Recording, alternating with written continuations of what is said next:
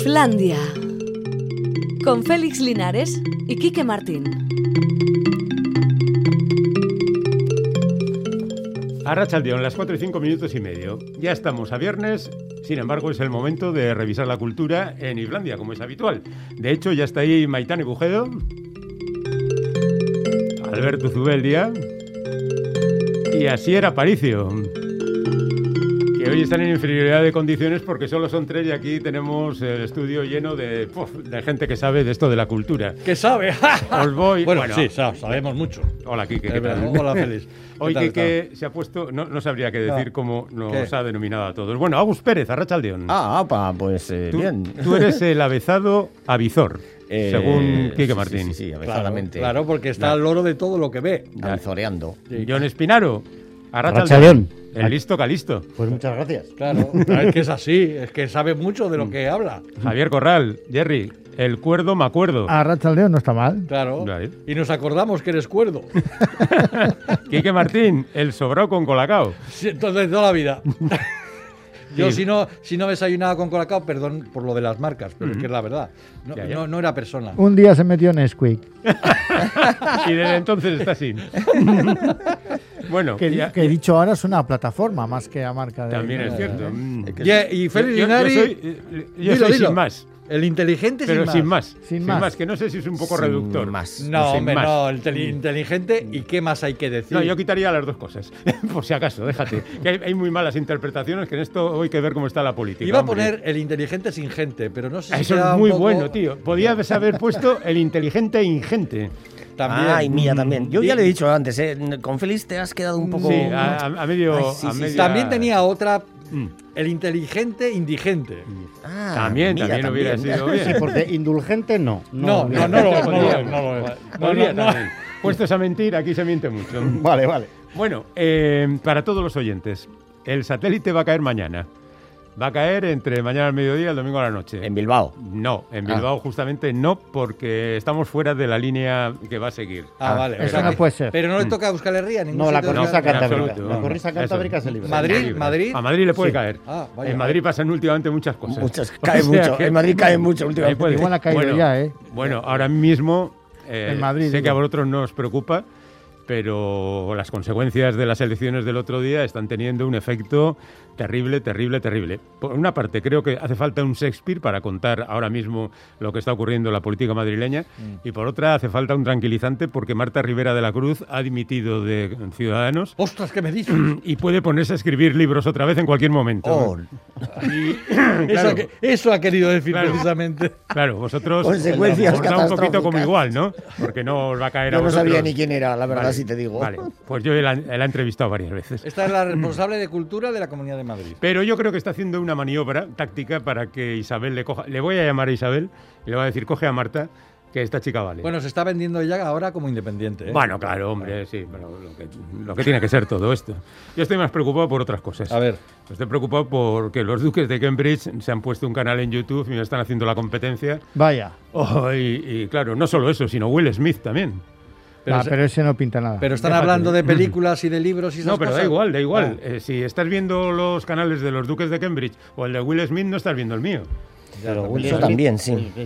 pero entre, hombre. entre hormiguero y hormiguero ya va a tener tiempo de, de hacer algo en YouTube. Bueno, no, el asunto está ahí. Date cuenta que este tío ha conseguido forrarse, entre otras cosas, por hacer películas, pero también porque su mujer contara las infidelidades en el canal de YouTube. Que eso también tiene su cosa. Ahora, por ejemplo, ha decidido ponerse en forma. Te está dando ideas, ¿eh? Eh, lo de la infidelidad. Digo. Le voy a preguntar a mi señora. A ver cómo anda de eso. Y si no, que mienta, ¿no? Claro, Eh, porque si vende la cosa es claro. cuestión de Aquí hacer lo el paripé. importante es A conseguir. ver, lo, de, lo que está haciendo ahora lo puedo hacer yo, porque ahora está gordo como una vaca, por que se ha atiborrado a cervezas y pretende en un tiempo más o menos controlado ponerse en forma. Eso lo puedo hacer. No, pero tú estás en forma ya. Ya, pero engordo y luego adelgazo como Robert De Ah, Niro. vale, vale, Eso vale, da- vale. me da igual. Pero con los duques de Cambridge, Ya. oye, que ponen en un segundo 100.000 visualizaciones. Eh, no- esto no lo he conseguido yo ni en dos días. Oye, ¿alguien sabe quién es José Manuel Rodríguez Uribes? Eh, ahora ministro de Cultura. ¡Ah, qué Pues bueno! ahora mismo. Es que yo no puedo con necesitamos Hoy ha dicho, hoy ha dicho, hoy ha dicho. Uribes cree que los robos en la Biblioteca Nacional. Son hechos del pasado. Como diciendo, ¿a mí qué me importa?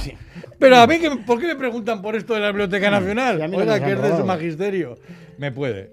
Yo lo siento mucho, pero Uribe, Uribe me puede. Ya estamos reídos. Aquí hay otro, otra de eso. Félix, el youtuber es puber. Joder, ahí nuestros oyentes están. Bueno, atentos, que tenemos el WhatsApp ahí para todos: Ah, sí. 688-840-840. Que tenemos un concurso en marcha Sí, que podéis sí, seguir participando, sí, pero que si no queréis hacerlo hoy porque es viernes, estáis un poco amodorraos, lo dejamos para la semana que viene, que la semana que viene va a seguir Bueno, adelante. pero, el- pero el que quiera, el que quiera puede hacer hoy, porque lo que vamos a sortear son unos lotes con la trilogía de La Ciudad Blanca de... ¿Era Ana o Eva? Eva. Eh, Eva eh, García Sáez de García Urturi. Sáez de Urturi. Eh, con las tres novelas, porque dentro de unos días vamos a dar en la noche de eh, El silencio de la Ciudad Blanca. Y aprovechando esta circunstancia, pues tenemos para sortear. Pero que lo hacemos la semana que viene, ¿eh? Que ahora si queréis mandar solo cosas para el programa de hoy, tan tranquilos. Pero- y pero por si- supuesto los que habéis participado ayer y anteayer, ni se os ocurra mandar ya, porque ya estáis fichados. nombre y número de teléfono, importante. Bueno, el número de a- a teléfono ti- queda marcado ¿A aquí, ti ¿no? los de la noche de te pagan algo por esto? No, nada. Nada. Nada, no, no, no. Yo mi trabajo, yo hago mi trabajo Ya. con pico y pala Ya. y fuera de eso lo que digo, hombre, Jo, pues siempre venga, es venga a agradable. hablar y venga a hablar de la noche en este eh, programa. pero a ver, que siempre es agradable tener unas cifras de audiencia como Ya, las yo a ver si alcanzo al conquistador del fin del mundo. Claro, y vosotros además sabéis dónde hacéis los concursos. En grandes programas como este, como este. de gran audiencia. Eso claro. es. Eso es. Hay alguien que piensa ahí, ¿eh? Esto. Eh, nada, que en Donostia, oye, están a todas y han puesto una ruta del rodaje de Rifkin's Festival. Ah, la de Woody Allen. O sea, en los bares donde se rodó, los paseos por donde se paseó, los puentes que se cruzaron. Igual es que esa era la idea inicial de la película. Eh, pues no lo sé, porque sinceramente tampoco es que haya sido la película más comercial de la historia. o pues sea te voy a que, decir una cosa, mm, no creo que coincida la ruta en ningún sitio con la ruta de Rafael Berrío. Que también han hecho una ruta con los sitios por donde estaba Rafael Berrío. Es verdad, pero son sitios distintos. Claro, por eso te digo que no coinciden nada. O sea, que haya Es que la, la película de Woody Allen era, era una postal continua. De Por la eso sí, ciudad. sí, Las playas que hubo que vaciar. No, pero sobre todo que era muy flojita. No, No, no me verán a Como mí en la playa. sí, como Como película, muy película floja, muy pero, floja. pero, Pero bueno, como turista, promoción- sí, turista. está bien, está bien. Bueno, que vamos a hacer lo que hacemos siempre los viernes, que es poner la sintonía de la mesa crítica y ponernos a hablar. Venga. Always look on the bright side of life. Always look on the light side of life. Mensaje en el WhatsApp. Aupa y Flandia, siempre os escucho del trabajo a casa de Ibar a Galdacao, media hora y a veces quisiera vivir más lejos para seguir escuchando. Oh, ay, qué ay. bonito comentario. a ver, eh. te llevas unos cascos y... Mira, mira, se me están saltando las lágrimas y todo. Pues hay que regalarle un piso en el Goibar o así. Goiber Se lo van a, ser, cua- van a ser 40 minutos, O decirle a su vale. jefe que le retenga más tiempo en el puesto de trabajo. Claro. No, no, tampoco, porque eso. él lo escucha Bueno, en claro, escucha en el el coche. coche, sí, no, des ideas. Pues que dé vueltas a la manzana. No, no que tarde más en desaparcar. Bueno, no, eso no, que se gasta gasolina, eso es. que- Bueno, eh, como todos los viernes vamos a darnos una vuelta por lo que ha dado de sí la semana, culturalmente hablando. Así que, siguiendo la tradicional costumbre, empezamos por las películas. Se oye muy alto. Lo llaman el ruido. Les pasa a todos los hombres de este planeta. Todos nuestros pensamientos están al descubierto. Pues me fui a ver Chaos Walking y... A ver.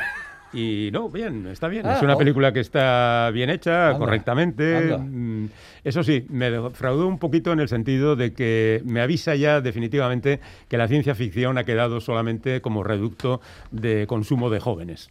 No hay más que novelas, esto adapta también una trilogía, adapta la primera novela de una trilogía, eh, solamente para consumo de la gente más joven. Porque se ha vuelto otra vez a la costumbre de que esto de las naves espaciales pues es para niños y gente muy joven y en eso estamos. Pues qué pena. Eh, Sí, yo creo que estamos perdiendo una Hombre. oportunidad, pero no pasa nada. No, pero la ciencia ficción últimamente, en el cine, quiero decir, o sea, alguna- algunas grandes películas. Va- ya sé que Interestelar no gusta a todo el mundo, pero ahí está Interestelar. Pero O- ya, ya me gustaría que esta fuera como Claro, Interestelar. pero ya ahí Mm. está la llamada también, que fue otra, otra gran película. O sea, quiere decir que también hay ciencia ficción para adultos. Pero cada vez Eh, más queda reducido que si los juegos del hambre, que Sí, si demás, sí. a También También es rollo verdad. juvenil. Pero esas son, esas son historietas pa- para adolescentes, ¿no? Normalmente. Pues sí, esto, es, Sí. es lo mismo. Este Las es un- distopías. Las, Las distopías, distopías, sí, sí, que se sabes llevan que ya- mucho, sí. Que en el cómic también últimamente se Sí. llevan bastante. sí. Por eso, pero bueno, es esa parcelación, ¿no? Mm. Ciencia ficción, jóvenes. Aquí la historia es muy tópica, planeta, un sitio donde no hay mujeres, solo hombres, y además eh, envían mensajes telepáticos de manera inconsciente, o sea, que se les oye todo, y de repente aparece una nave donde sobrevive una mujer, y a partir de ahí, pues se junta con uno de los chicos de esa población y empiezan a recorrer el planeta y desperdician oportunidades porque aparecen diferentes eh, especies y las van dejando atrás y más, igual para la siguiente. ¿Y a la chica se la escucha? Sí, Digo, lo- sí. los pensamientos. No, a la chica no, en general a las mujeres, porque luego aparecen otras mujeres, a las mujeres no se les nota.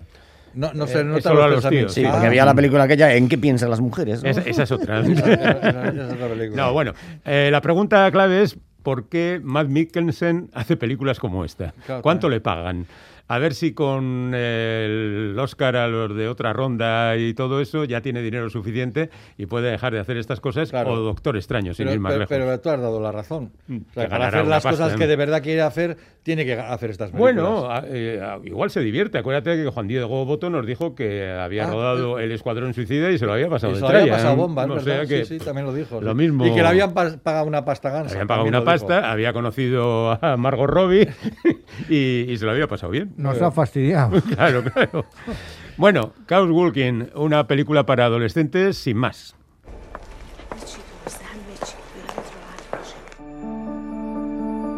امیدوارم که به هر حال رضایت رو بگیم ایشالله Esta como está en iraní, no la dejamos mucho. Este es el tráiler de la película Yalda, La Noche del Perdón, que es una película iraní de las que pretenden, por un lado, mm, hacer un buen cine, por otro lado, comentar las peculiaridades de la sociedad iraní y quizá con un poquito de suerte criticarlas. No es el caso de Nasiri Midin, aquella de un- una separación, que era una película muy potente. En este caso, la historia es la de una muerte eh, la acusada y evidentemente mm, responsable de la muerte del hombre es su mujer, una joven que se ha casado en segundas nupcias con él, el hombre tenía sesenta y tantos años, no sabe qué ha pasado, pero la sorpresa de la película es que todo eso se dirime en un programa de televisión, en un reality. La mujer ha sido condenada a muerte por los hechos y puede alcanzar el perdón si la hija del muerto le perdona en, en un programa de televisión. Pero eso es muy de la Sharia, ¿no?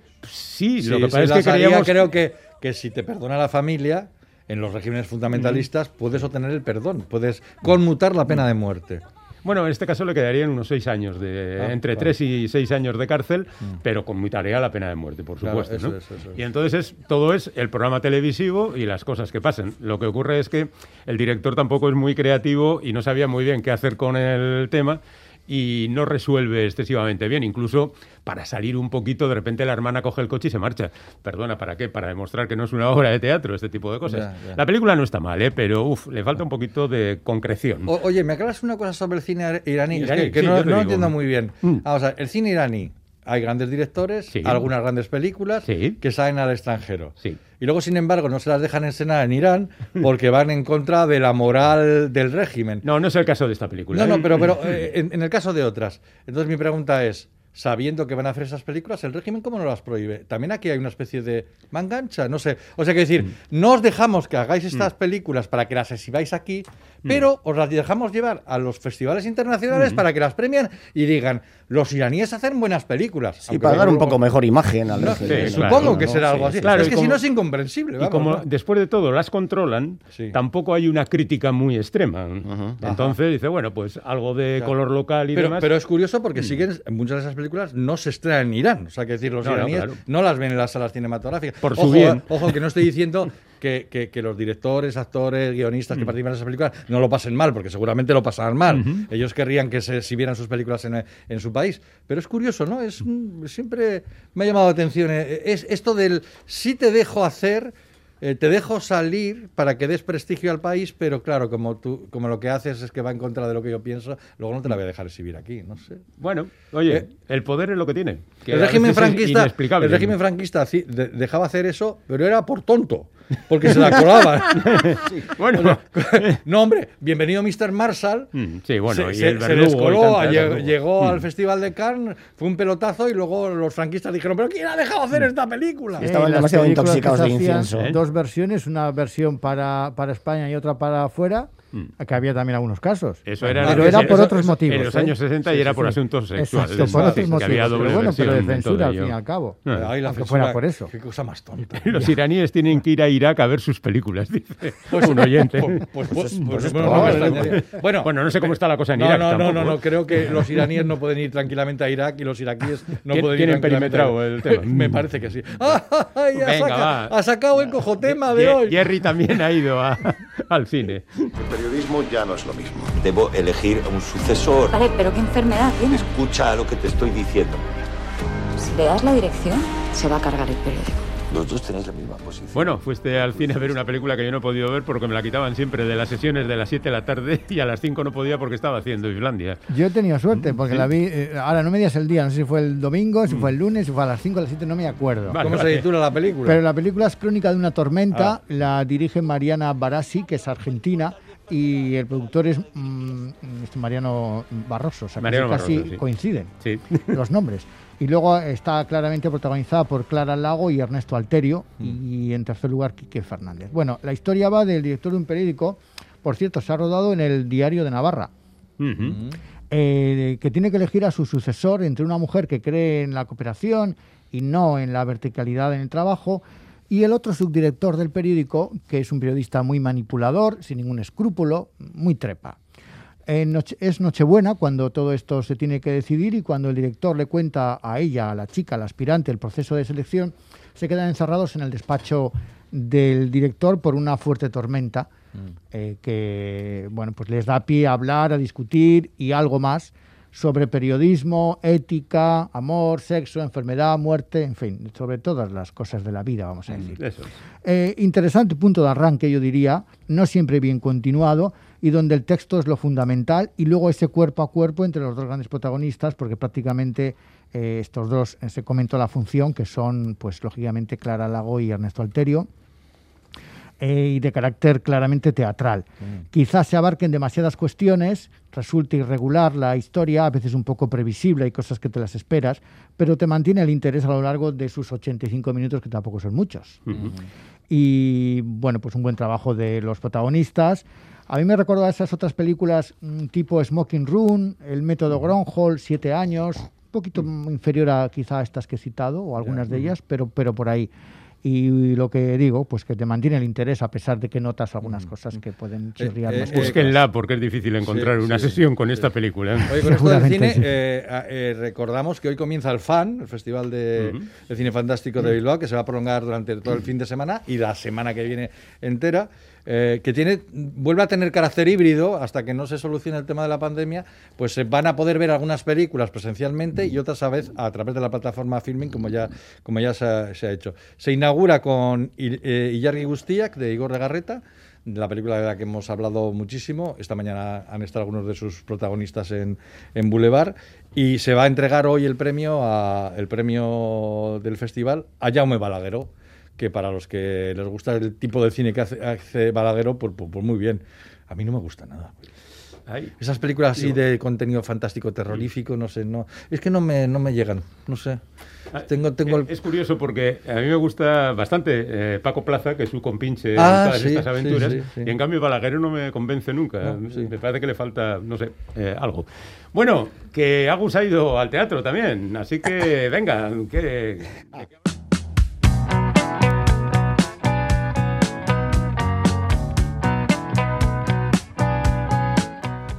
Bueno, a ver, ¿qué has hecho? Mm. Pues en realidad eh, a ti te van quitando las películas a medida que llegas Y a- a y ellas quitan las y, obras. tú, y tú a mí me vas quitando los, la- los teatros a medida que yo llego. Esto es como una... Podemos hacer una, una serie, una carrera de estas que la pongan en la plataforma Nesquik, ¿no? Como Nesquik. Nesquik, Nesquik, Nesquik TV.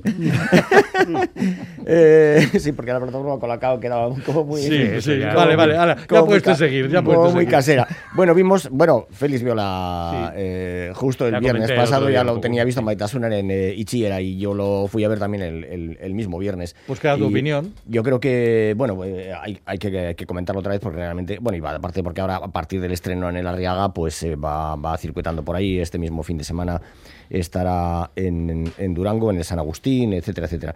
Y bueno, es una obra de Pascal Gambert, eh, llamaba- llamada originalmente en francés Clôture de, de l'amour. El, el- el cierre del amor, Maitasura en eh, Ichi era la clausura del amor, se, se tituló en castellano. Yo creo que estuvo también, no sé si te acordarás tú, Félix, también en el Arriaga y Nilo Tempore, esta misma. Sí, esta la misma, la cosa. versión española, sí. ¿Verdad con que sí? Bárbara Leni y Efectivamente. Israel Elejalde. Efectivamente. Sí, sí. Lo Yo- comentasteis el, el Sí, viernes de hecho, de hecho, ahí fue donde lo vieron los dos actores y dijeron, queremos hacer esto, queremos hacer esto. Sí, yo la verdad, en, aquello en su momento me pareció bastante peñazo o, o muy, pues eso, excesivamente árido, etcétera, etcétera. Y la Muy verdad, con este de Maitasun Ichira yo he quedado emocionado, o sea, me, me ha gustado muchísimo. Es más realmente. largo este. ¿eh? Muchísimo, y eso que era más largo. Eh, s- a ver, hay que entrar con espíritu mm, adusto eh, al asunto. O sea, Sí, sí, espartano. eh, con espíritu espartano. Estaba buscando, estaba localizando ahí en el O mártir. sea, hay que saber aguantar en el con la lanza estaba y localizando. decir, ¿Cómo se llamaba bueno. Albania antiguamente? Esparta, vale, bien, bien. Y entonces, si vas con espíritu espartano, yo creo que la gente realmente le, le- le gustó muchísimo. Tenía por ahí delante algo- alguien que el pobre pues estaba intentando no, que no se le cayera la cabeza demasiado. Es normal, porque es una obra muy, muy, muy, muy exigente realmente, pero la verdad es que están fantásticas. Ahí depende mucho de los actores. Y los dos actores están, están que se salen. En Eco Sagardoy está tremendo.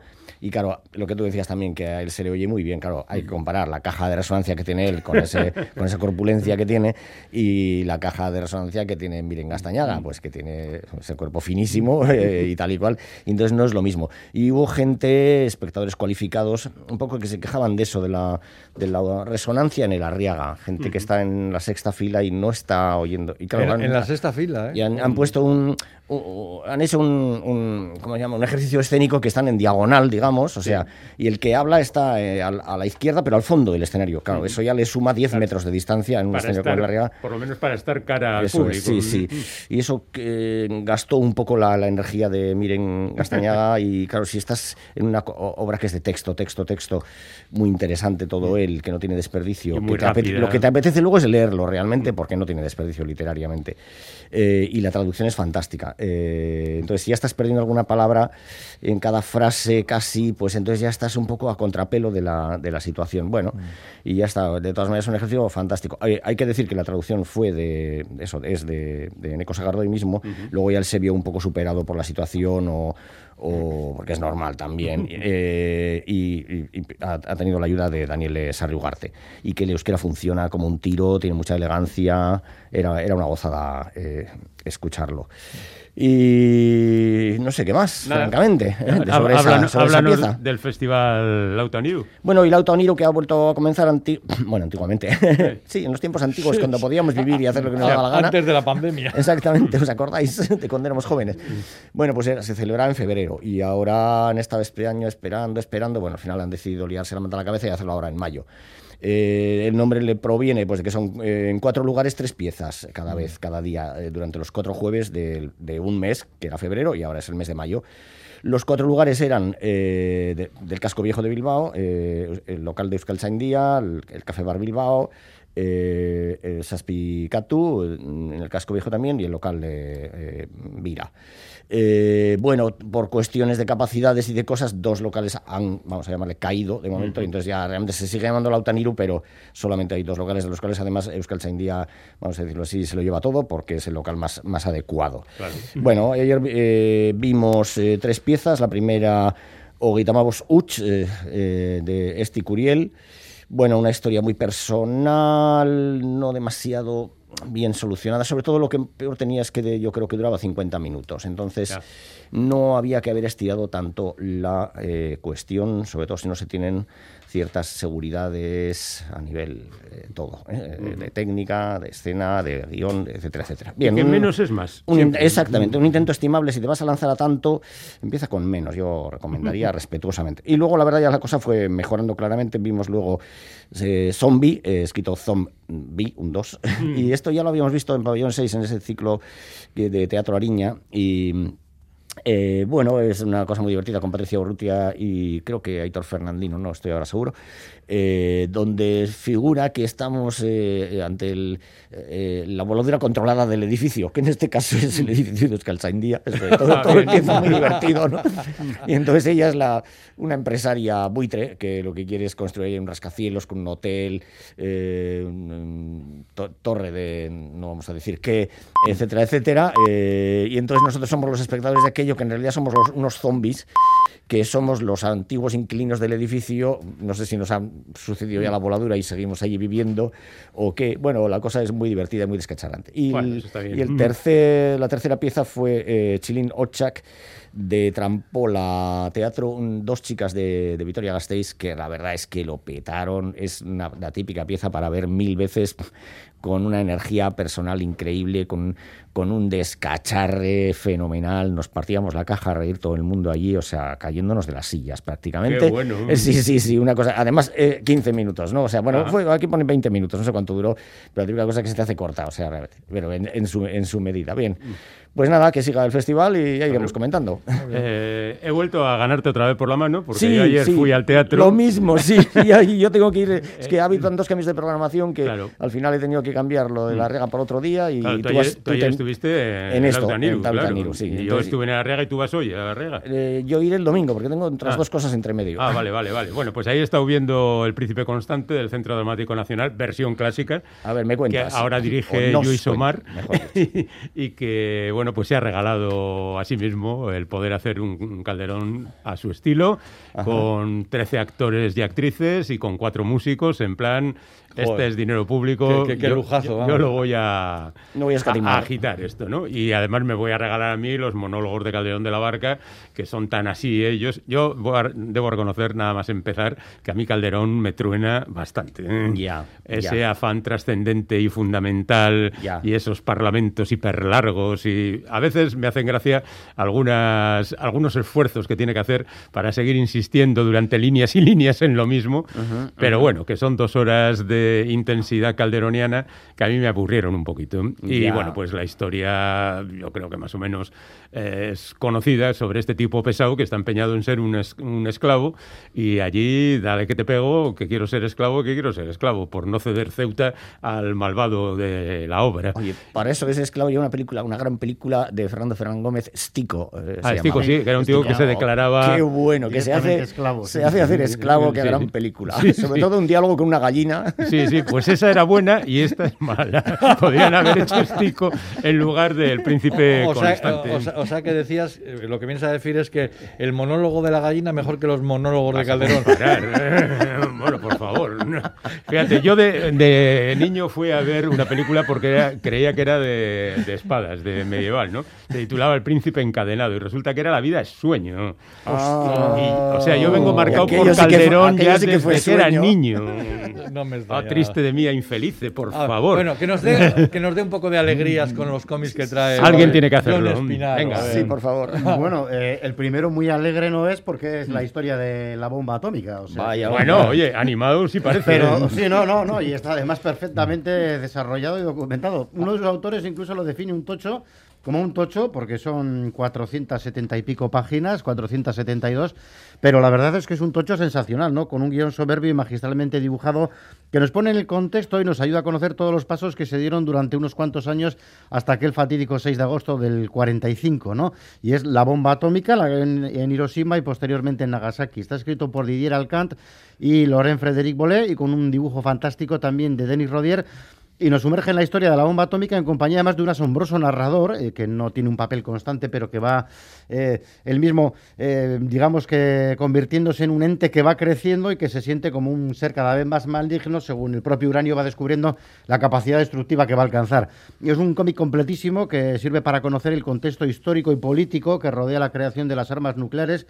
Eh, pues junto a los políticos seguiremos los, a los científicos y también los lectores pueden comprender los conceptos básicos de la física. ¿no? Eh, no hay ni un espacio para el respiro, ni un minuto para el aburrimiento, puesto que todo se narra con gran fluidez y con un magnífico desarrollo temporal, explicando muy detalladamente los 12 años de negociaciones e investigaciones que precedieron a la tragedia. El cómic eh, va haciendo numerosos viajes que le llevan desde Katanga, en el Congo, donde se extrae el uranio, a Estados Unidos, donde se forma parte de todo el proyecto Manhattan, sin olvidar a Alemania, eh, que pretendía también fabricar primero la máquina, o Noruega, donde los nazis producían el agua pesada con el objetivo de enriquecer el uranio, o el Kremlin, donde eh, se ve a un Stalin que intenta desarrollar la bomba, pero que a su vez es todo un maestro en el espionaje. Es- tenía gente ahí dentro en el proyecto Manhattan y bueno, pues es un vertiginoso viaje geopolítico, histórico y sobre todo moral, porque algo que estaba muy presente entre los protagonistas, específicamente entre los científicos que van desarrollando el arma, es que en algunos momentos muestran sus dudas sobre si realmente la bomba conseguirá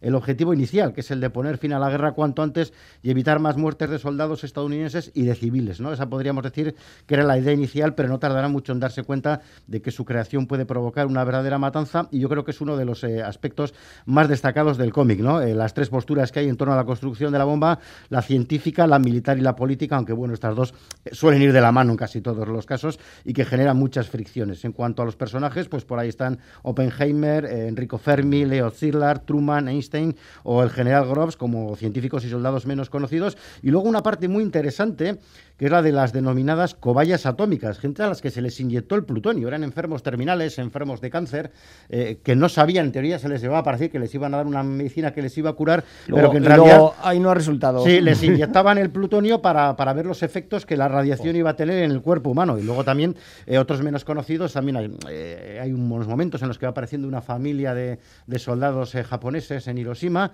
Y luego los marineros del US Pacific, que es el barco que trasladó, digamos, los componentes de la bomba atómica hasta, hasta la isla del Pacífico donde salió, que como iba de misión eh, de incógnito, fueron atacados y prácticamente no recibieron ningún tipo de ayuda de los propios estadounidenses eh, porque iban de incógnito y nadie sabía eh, qué misión iba y no constaba. Cuando enviaron el, SO el SOS se pensó que era, que era una mentira, que era una trampa de los, de los propios japoneses. Un cómic fantástico, como digo, magníficamente documentado, duro en algunos momentos y con un gran dibujo además a blanco y negro del canadiense Denis Rodier. No es necesario ser ni un fanático de la ciencia ni de la historia para disfrutar muchísimo con ese trabajo, que no lo he pesado en casa, Mm, pero yo sí, calculo que andará es un buen por el kilo ¿eh? 800, casi dos Eh, kilos. Yo sí. lo, lo he ojeado y el dibujo me parece fascinante. Ah, el dibujo es muy, muy bueno, Muy un blanco y negro es sensacional. Y la historia eh, de la- y al grano, ¿eh? O sea, mucho dato, pero no hay. Muy bien llevado. Sí, no, no, no desbarra casi nada Mm. con, con todo lo que tienen que contar los personajes de lo que sienten. Bueno, Y el libro tiene aspecto de enciclopedia, ¿no? Viene Sí. en una caja. Sí, y sí, todo, sí, ¿no? viene en Bueno, caja y y- todo. y- Algunas ediciones Y- vienen y en viene caja, la que tengo su yo. guardapágina viene- y todo. Sí, sí, sí, no, no, perfectamente. bueno, háblanos del, Norma. Del humilde.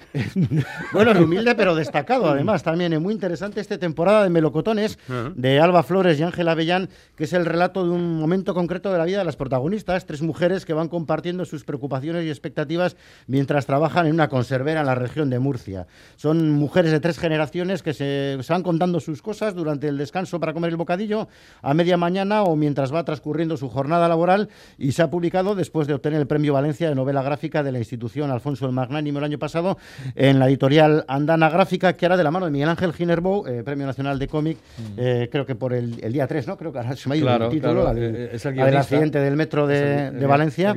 Sí, eh, pues bueno, va a llevar un poco la rama de cómic de esta editorial y empieza con una obra, la verdad, muy interesante que transcurre en Murcia, como he dicho, en 2009 y las protagonistas son Juli, una universitaria un poco perdida y sin motivaciones a punto de acabar su carrera de biología, que ha sido contratada en la conservera y allí conoce pues un variopinto, un variopinto grupo de compañeras y compañeros de trabajo y con los que más tiene amistad pues es con Rita, eh, de mediana edad, y con Paqui, que está a punto de jubilarse. Son tres generaciones de mujeres distintas que se reúnen cada mañana a las 11 para comer el bocadillo y charlar de sus inquietudes, incertidumbres, diferencias y también sus similitudes. Es un cómic muy emotivo, eh, muy humano, aparentemente sencillo, pero con mucha profundidad y que habla bastante de esas relaciones entre las protagonistas. Aunque el peso lo lleva Juli, la más joven de las tres, pues aborda también las circunstancias personales de cada una de ellas con su vida, sus problemas y sus maneras de afrontarlo. Las tres se apoyan mucho entre ellas, como por ejemplo, pues el caso en que la más joven ayuda a las otras dos a desenvolverse con las redes sociales, algo que suele ser muy habitual, ¿no? Y no tarda mucho en establecer un fuerte vínculo de conexión y además tiene un dibujo por parte de Alba Flores,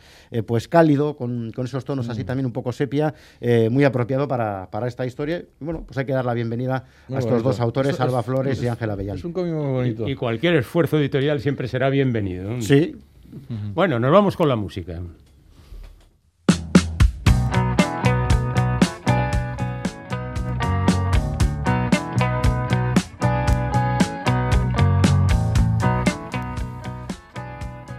Vámonos con la música, Jerry.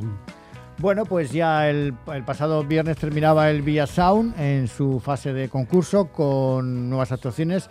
Martín de Marte es lo que estamos escuchando de fondo, que es un cuarteto de Zaraud, trilingüe, con dos buenos LPs en digital y donde predominaba en su actuación el blanco en sus vestimentas, batería bajo, dos guitarras y teclado.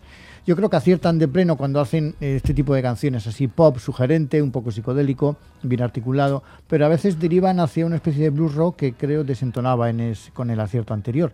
Eh, tienen buenas canciones, futuro, pero si se centra sobre todo en lo que mejor saben hacer, que es esto. Canciones como esta en la rave, que se llama Martín de Marte. Antes actuaron Mona Rora, que es una chica de Bilbao, que actuó en formato de dúo, pero solo pudimos ver el final, muy, muy colorido, de una corta actuación, y nos dijeron que gustó bastante. Después actuó Blanquita Carraquela, Qué bonito. que es el apodo de un cantautor donostiarra llamado Asier Beramendi, que actuó solo y en acústico, en lo que él anunció que era su segundo concierto. Espero no ser un bajón, dijo, en medio de las propuestas. Así me gusta. Honestidad brutal, te diría Calamaro. Eso es, de las propuestas más festivas que eran el resto, ¿no? Es miembro del grupo Eraul, propuso una mezcla entre canción de autor y spoken word con la interpretación de algún poema simultaneando euskera y castellano.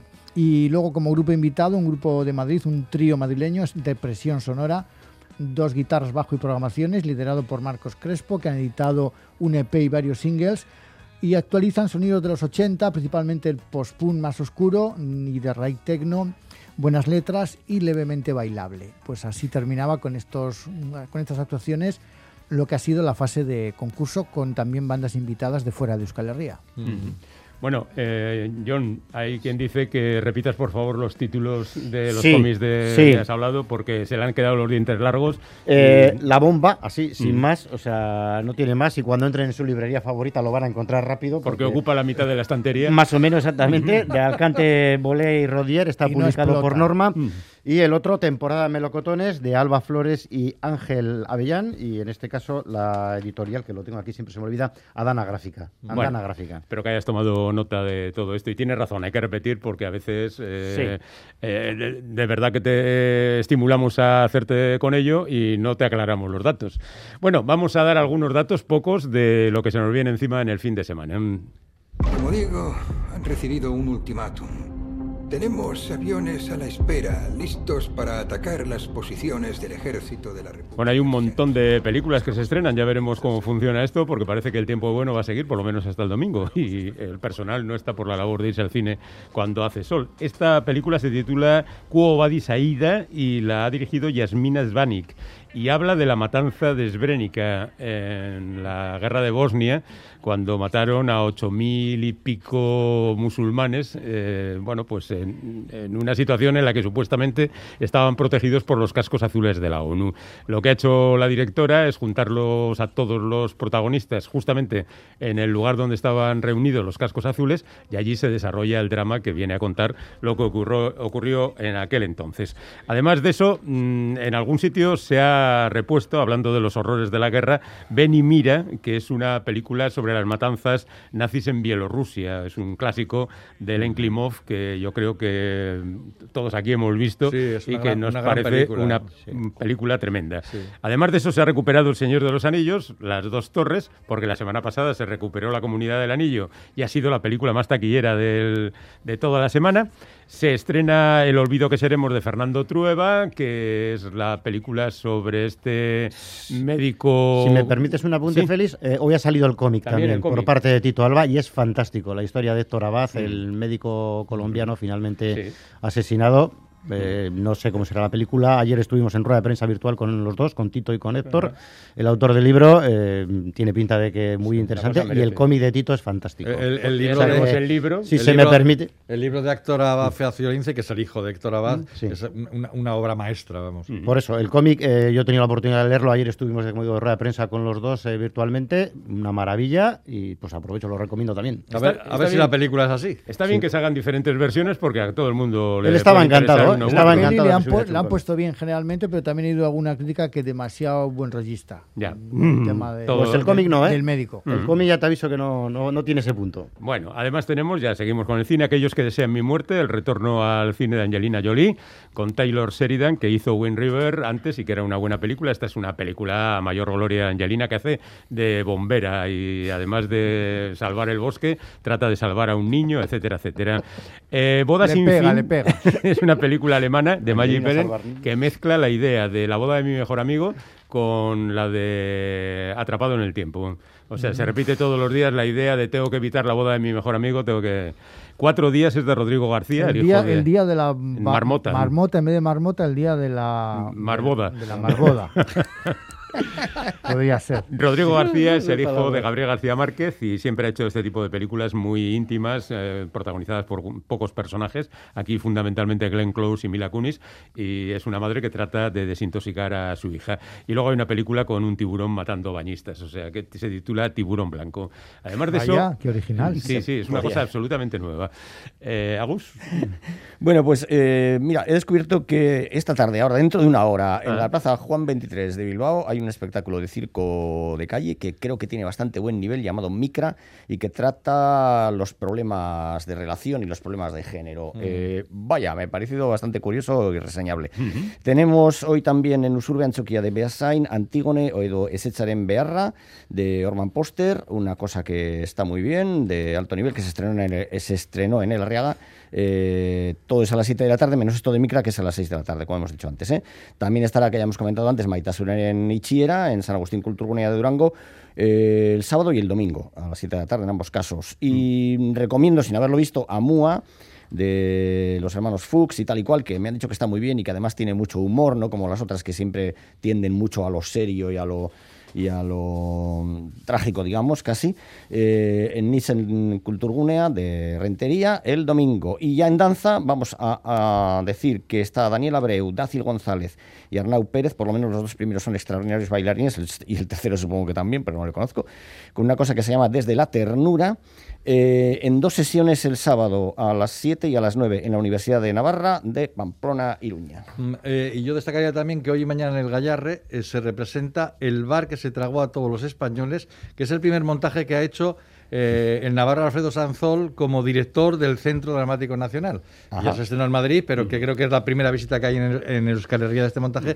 que es una historia que mm, tiene un carácter autobiográfico porque está basada en la historia, eh, en la vida de- del padre de Sanzol, que dejó el sacerdocio para irse a los Estados Unidos y buscarse la vida. bueno, promete la historia. Y el título. Vamos con la música.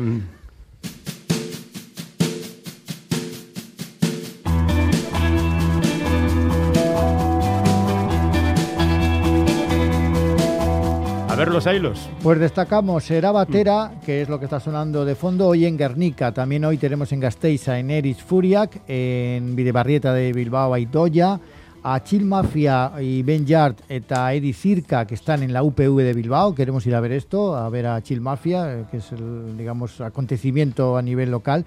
Y luego Ander Unzaga en Leyoa. Mañana sábado Willis Drummond en Bilbao, en la BBK. Chill Mafia repiten en Vergara, Spalak en Vergara también, Cea Mais en Berriatúa, Olaz Salvador en Igorre y Amorante en Solaluce. Y finalmente el domingo, Idoya en, el, en Donosti eh, y Joseba Lenoir con su banda en Usurbi.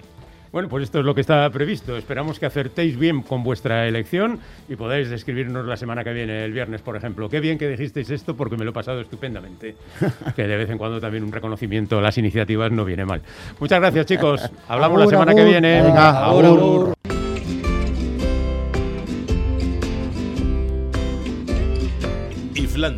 Dando saltos por el lado luminoso de la vida.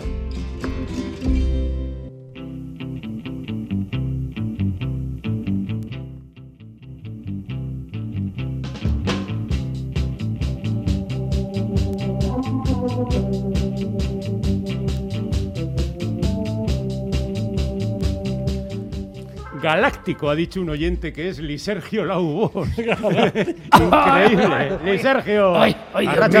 Bueno, yo desde que le oí decir el otro día a la, a la señora Ayuso que era eh, como eh, libertaria. O sea, ¡Libertaria! ¿Crees que ya no valen las definiciones y que los adjetivos están mal colocados? Si levantara la cabeza Federica Montseny. Le voy a decir una cosa, señor Luis Sergio. Me, me la ha puesto, me la ha puesto, como se decía cuando éramos pequeños, a huevo con esa expresión, porque va a ver usted la cantidad de anarquistas que van a salir el sábado por la noche a las 12 de la noche. Ah, voy a cambiar el mundo, a las 12 de la noche salgo. Gran festival del humor. Es que Eli Sergio tiene la misma edad que la galaxia. ¡Ah! A ver, por favor, no tenéis por ahí a ese público que tanto me quiere. Ay, y que ay. ahora, claro, como hay restricciones, hay menos. No pueden venir aquí. Eso claro. es. Mm. Madres y desmadres. Y tanto que desmadres. Ay. Ay. Fíjate que el otro día decíamos, eh, ¿qué hacemos? ¿Sobre Madrid o sobre madres? Todo, To- ya. to- todo llega tarde. ¿eh? Todo El llega tarde. Madre ha pasado, las elecciones han pasado. Hizo cara o cruz, Sí. o como se llame ahora, porque no hay ni cara ni cruz. Es verdad. En las monedas de euro no hay, que prácticamente. Y salió esto.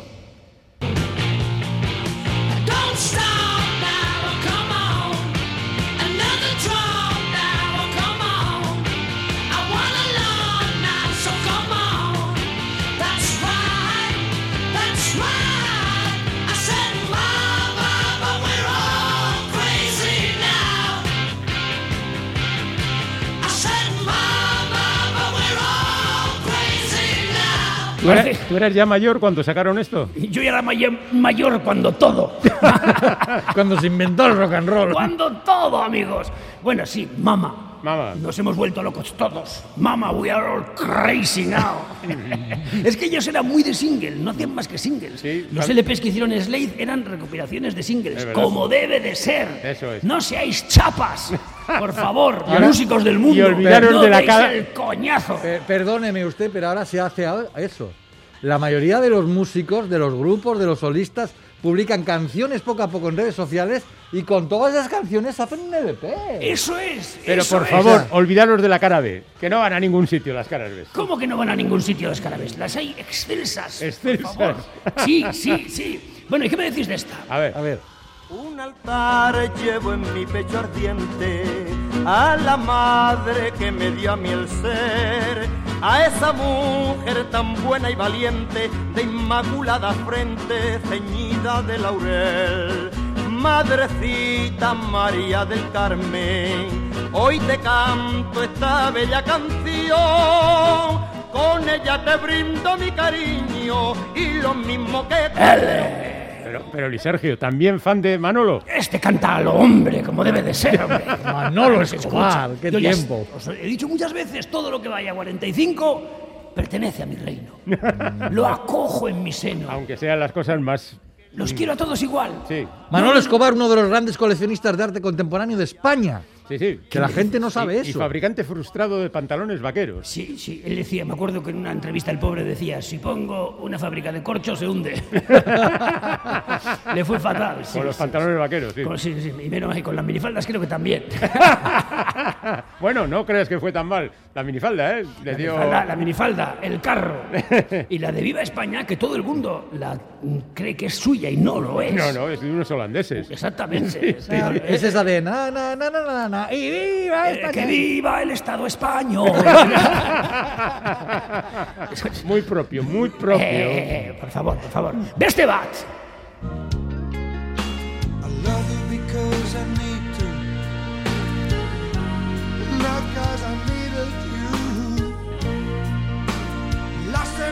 I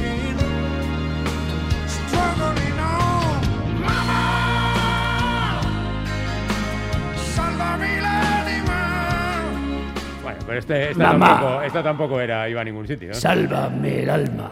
Sálvame el alma. No, ¿Cómo que no iba a ningún sitio? Ah, esta no fue famosa ni nada, tío. ¿No? Sí, Ah, sí. Zúquero. La verdad que tú la habías No. poco.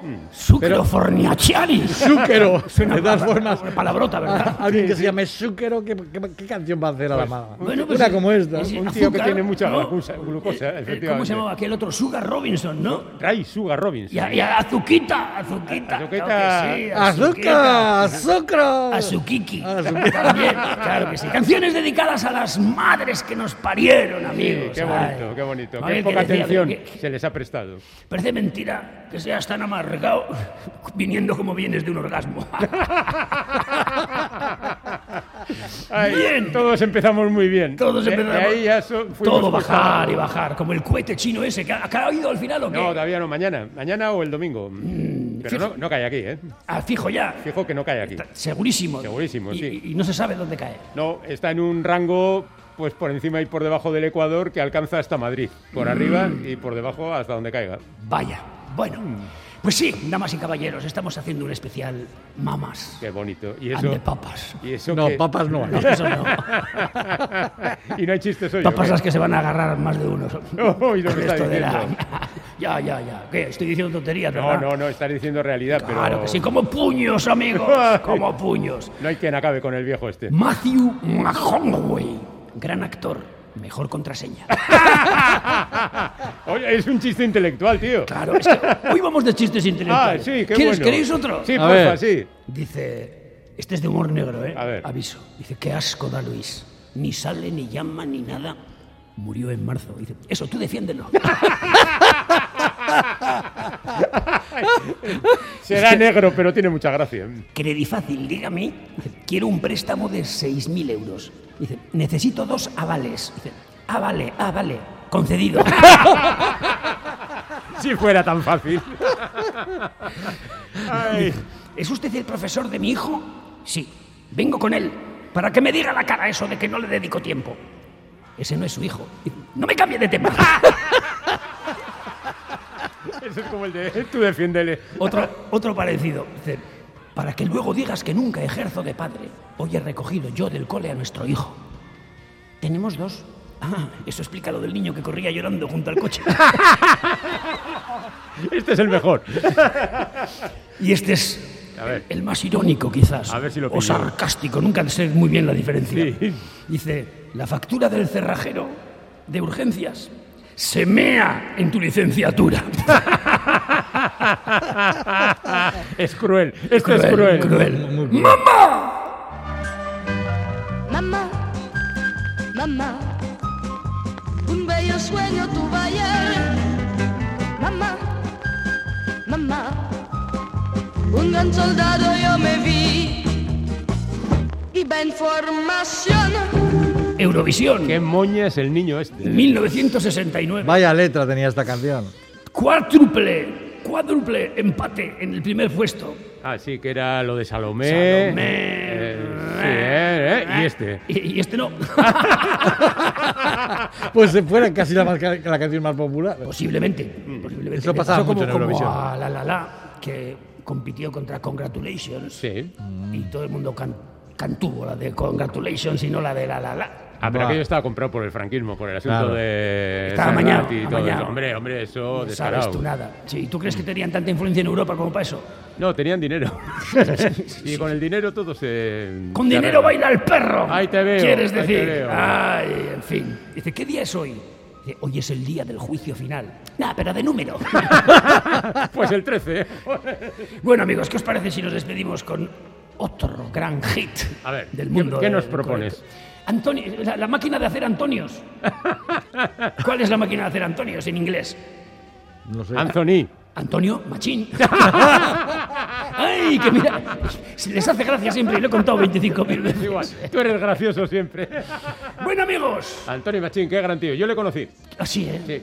Bueno. No, no, es un poquito más joven que tú, era un poquito más joven que tú, pero era un poco más viejo que yo. Bueno, pues vayamos con él a despedir este maravilloso programa. ¡Luis Sergio Lobo! ¡Yepa!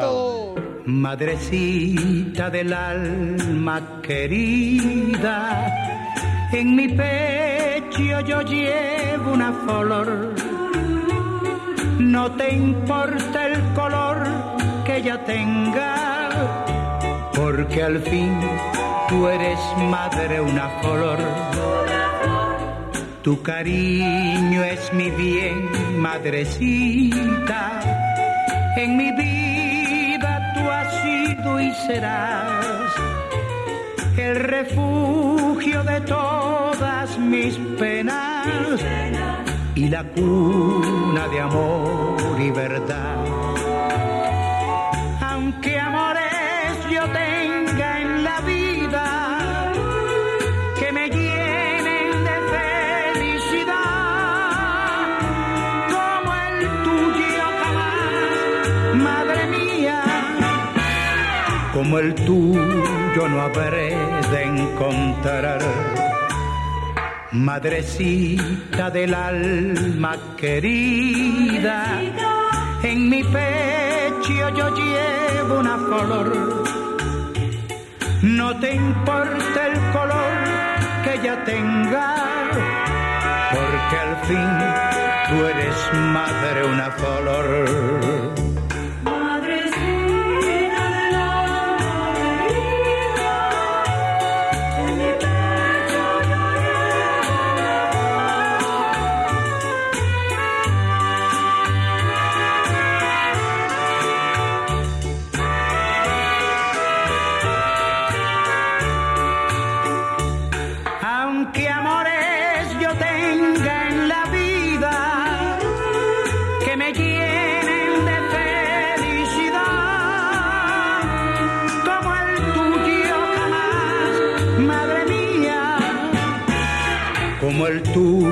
Tuyo no habré de encontrar.